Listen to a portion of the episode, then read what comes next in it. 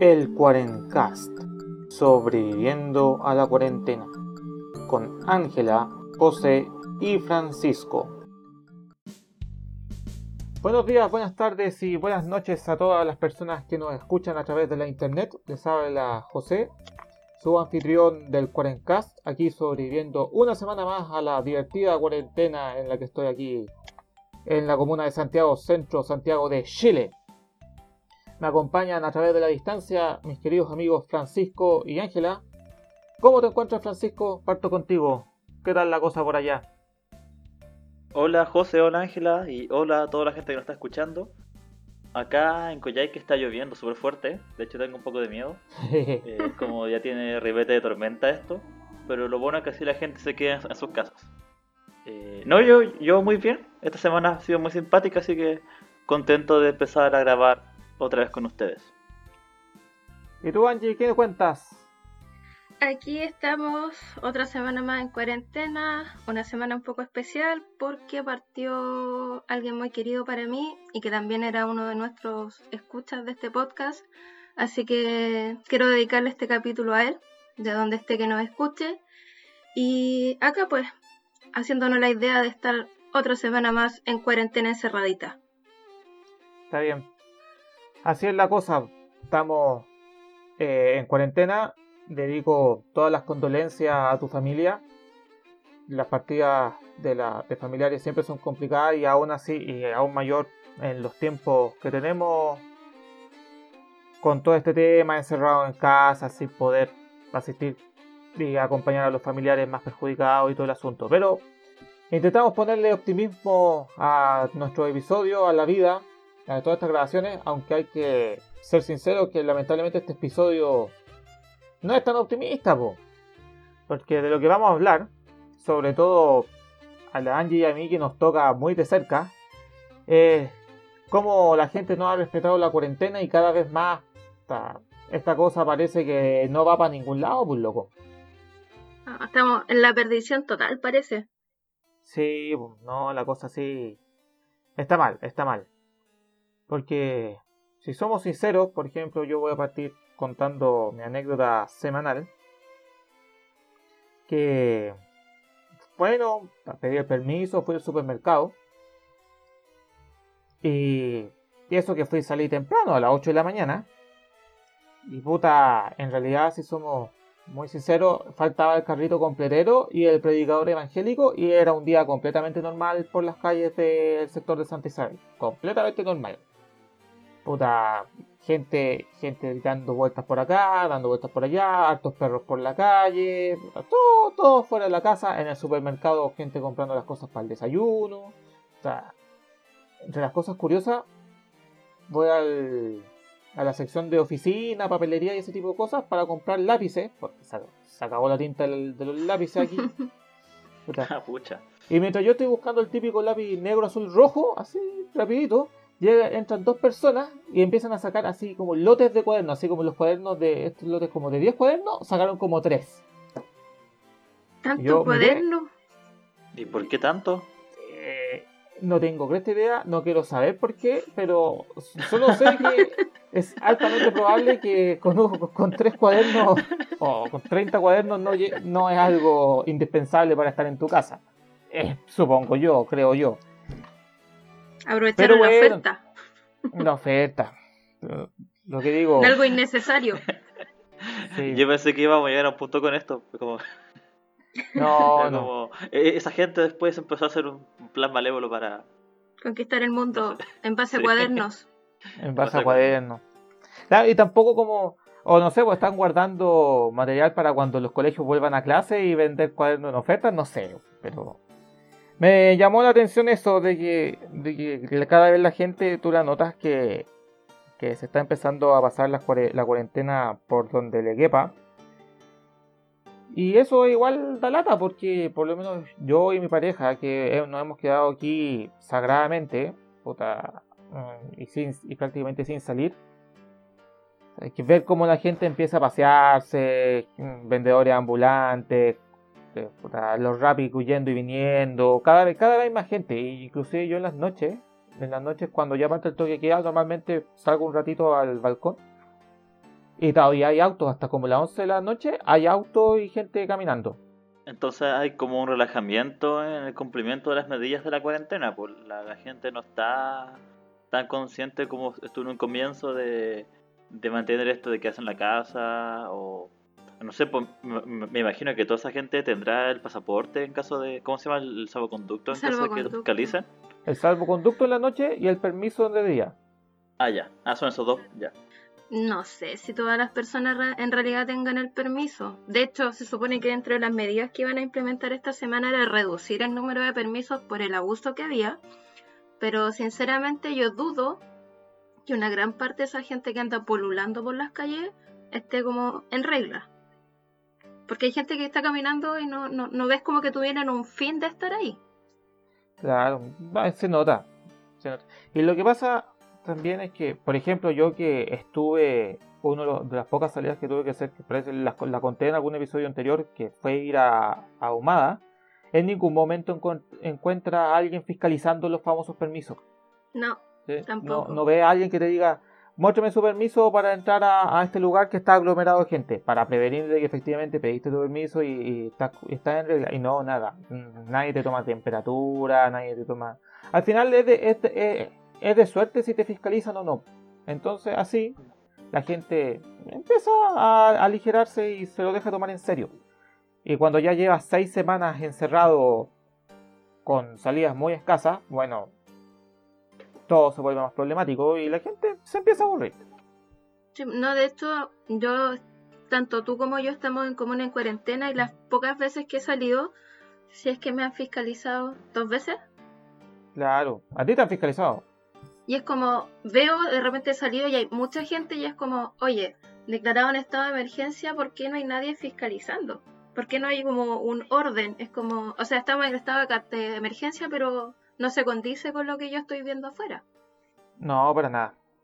A fin de cuentas, esto de la declaratoria es como letra muerta. No, sí, no, hay mucho control. A, a, mí eso, eso del control me tiene un poco complicado, porque en muchos países se ha visto de que las medidas más represivas del Estado son las que están funcionando. Es decir, tener a todo el despliegue policial o militar en las calles. Y a mí eso no, no me gusta mucho tampoco. No, me gustaría que se, se pudiera apelar más a la, a la, ciudadanía de la gente. Sobre todo ahora de que se, se habla de que un, nuevo Chile que despertó. Eh, parte también del, de la conciencia y del cuidado hacia el otro es cumplir estas medidas. Porque que pueden sonar súper fome y, restrictivas, pero... Eh, es por nuestro tiempo. No, no, no, es nada así banal. De Tú, Justo que ahora que mencionas ese tema, antes siento Angie por, sí, no, pero, pero tanto se habló y se sigue hablando de los derechos, y está bien, y está súper bien exigir los derechos, pero con los derechos también vienen los deberes. Y si tú no cumples tus deberes, no tienes mucha moral para exigir que se cumplan tus derechos. Entonces, claro, finalmente esta situación, que es una situación extraordinaria, que es una situación muy especial, que no se había visto desde hace muchos años atrás, probablemente la última gran pandemia fue eh, hace 100 años, estamos hablando de algo muy, muy excepcional, exige ceder algunos de nuestros derechos y cumplir deberes, que es el deber sencillo de tienes que cuidarte tú, tienes que cuidar tu salud para cuidar la salud del resto. Pero si te pones a exigir, puta, otras cosas, dejas de cumplir ese deber y empieza a poner en riesgo el resto de la sociedad. Y ese es el tema, lo que tú dices, Pancho. Si, la medida más restrictiva que tiene este país, que es la cuarentena, no, nadie la está cumpliendo nadie la está llevando a cabo, entonces va a llegar un momento en que todos van a estar saliendo de sus casas, todos van a estar dando jugo, la cuarentena ya no habrá funcionado y los casos van a seguir aumentando, las muertes van a seguir aumentando. Y conste que estamos recién a principios de mayo, porque en un mes más, cuando la influenza sea problema de verdad, vaya a tener casos con influenza y con COVID, ahí ya esos compadres, como ya he dicho varias veces, lleven el vengador favorito, y ahí hagan el, desahucio y para afuera, continuamos. De hecho voy a contar como una anécdota que me pasó en base a este fallecimiento de mi familiar, como cumplí toda la normativa, pedí mi, salvoconducto, mis permisos para poder viajar. Eh, y cuando venía de vuelta a la altura de Los Vilos, el día de ayer, contabilicé cerca de seis autos con sus respectivos pasajeros que se los iban a llevar a los corrales porque estaban violando la barrera sanitaria. Imagínense. Y la gente enojada a la cual le estaban reteniendo los vehículos y es como, oye, dos dedos de frente, porfa. Sí, pues si te dicen que no tenéis que salir. No, la gente no está haciendo caso, no sé qué están esperando, que no, que no hacen nada. No, nada.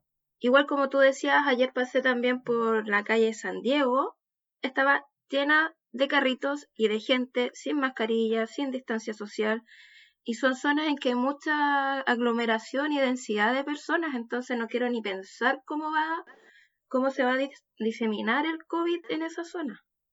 Sí, que de hecho esa es la zona, la zona de Santiago Centro, que, es la, el área, para los que no conozcan, es el área donde se concentran muchos edificios altos, muchos edificios de 20, 25 pisos. Este es el lugar donde hay una mayor cantidad de casos, porque como hay una gran densidad de población y hay muchos de esos habitantes que andan dando, paseando y dando jugo yupi, Oye, pero eh, esto me acuerda mucho a cuando uno estaba en la básica y el profesor, profesora decía, ya, si es que no se quedan quietos, nos salimos a recreo en 10 minutos más. Claro. Sí. Y básicamente, es básicamente lo mismo. O sea, si la gente no respeta la cuarentena y no toma las precauciones, van a, van a darse cuenta de que los casos siguen aumentando y van a tener que seguir extendiendo la cuarentena y así en un círculo vicioso. Porque ustedes, ¿cuántos días llevan en cuarentena, cabros? Eh, seis semanas. Seis semanas. Seis semanas. Yo una semana más porque empecé por cuidado propio. Llevo como siete semanas ya encerrada.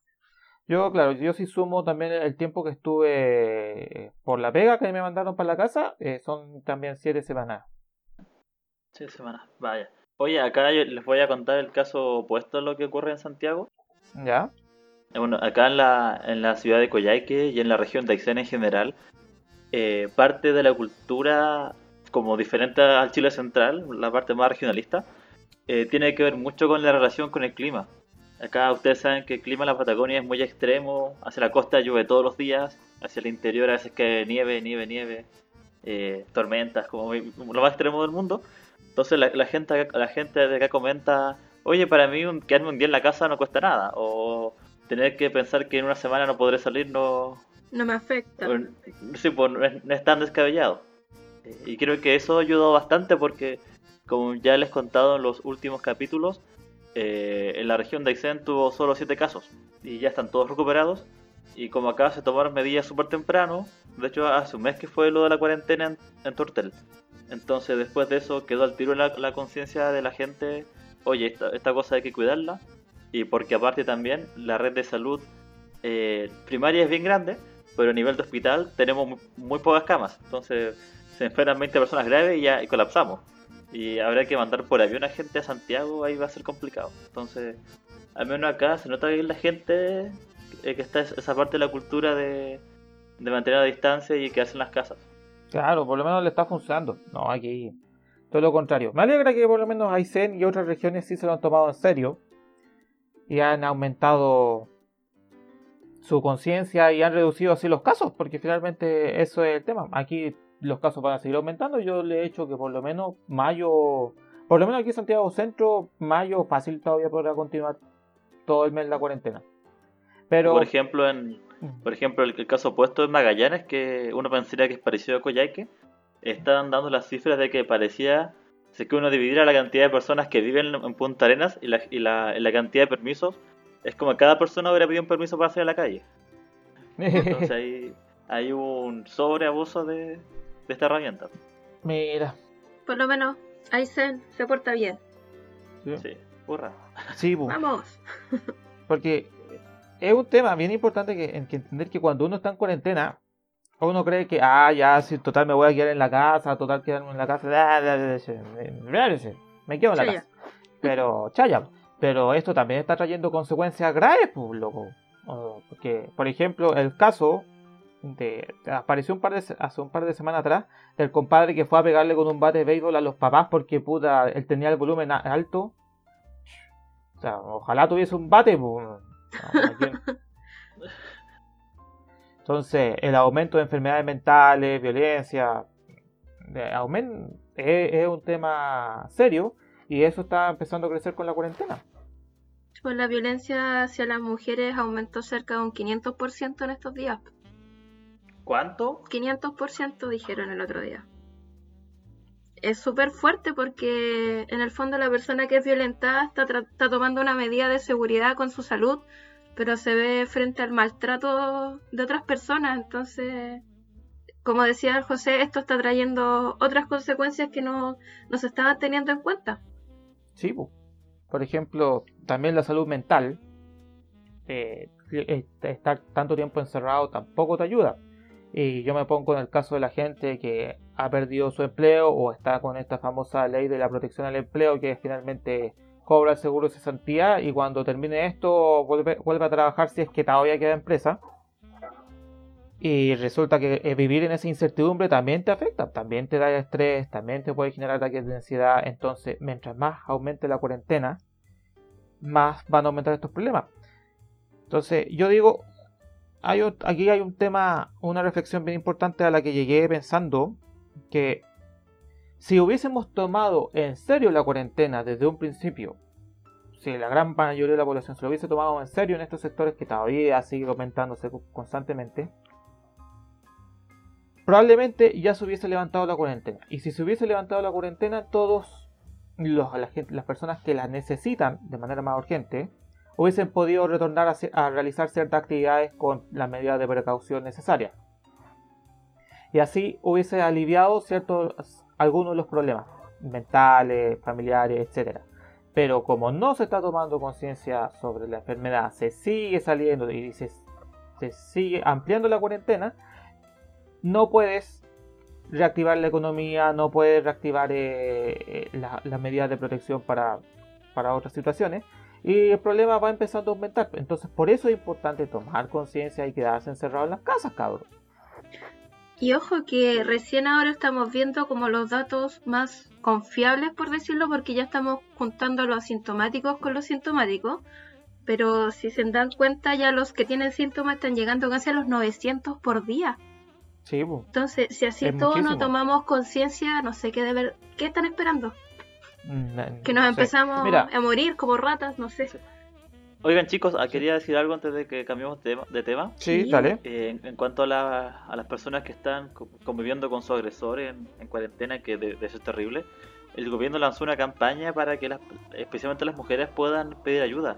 ¿Han escuchado la mascarilla 19? Sí, boom. O ustedes pueden ir a la farmacia y pedir una mascarilla 19 y le van a dar no solo una mascarilla, sino que también asistencia para casos de violencia intrafamiliar.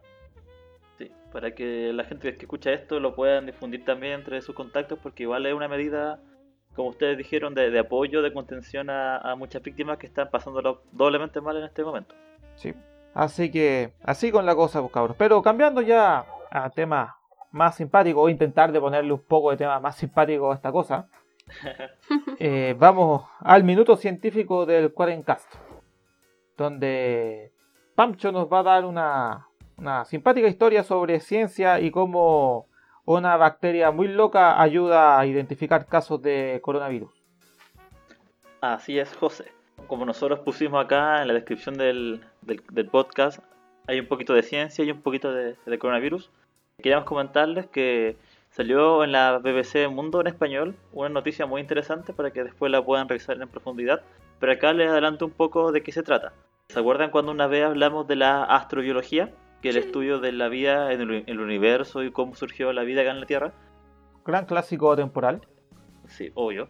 Uno de los elementos esenciales para empezar a estudiar cómo surge la vida corresponde a los extremófilos. ¿Qué son los extremófilos? ¿Qué Pregúntenme.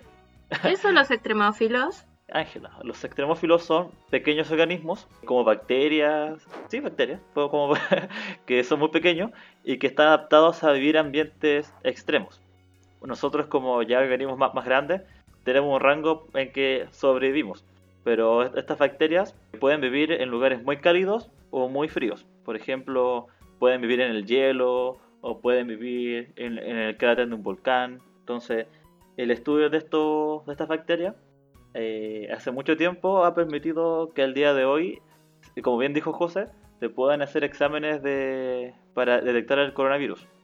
Eh, el caso que nos trae la noticia que les voy a contar surgió en la década de los 60, donde un, investigador científico eh, de apellido Brock, el señor Thomas eh, descubrió una bacteria que vivía en unas calderas de Yellowstone.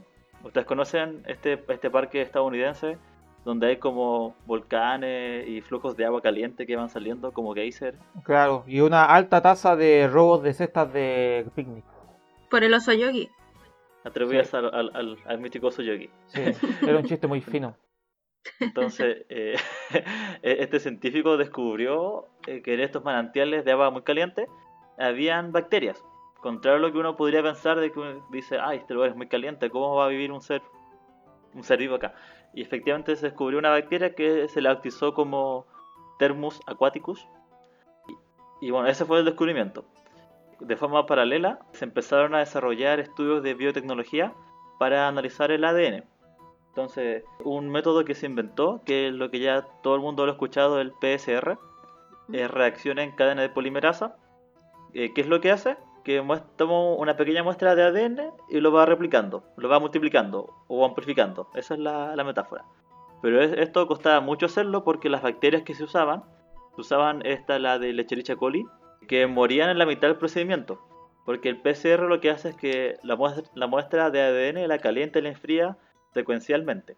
Pero la Lecherichia coli no tiene mucha sobrevivencia a mucha temperatura, entonces se moría. Entonces habría que echarle más de esta enzima para que se replicara pero descubrieron que la bacteria que había, había descubierto nuestro señor Thomas Brock, como podía vivir a, mucha eh, temperatura, era ideal para hacer este tipo de exámenes.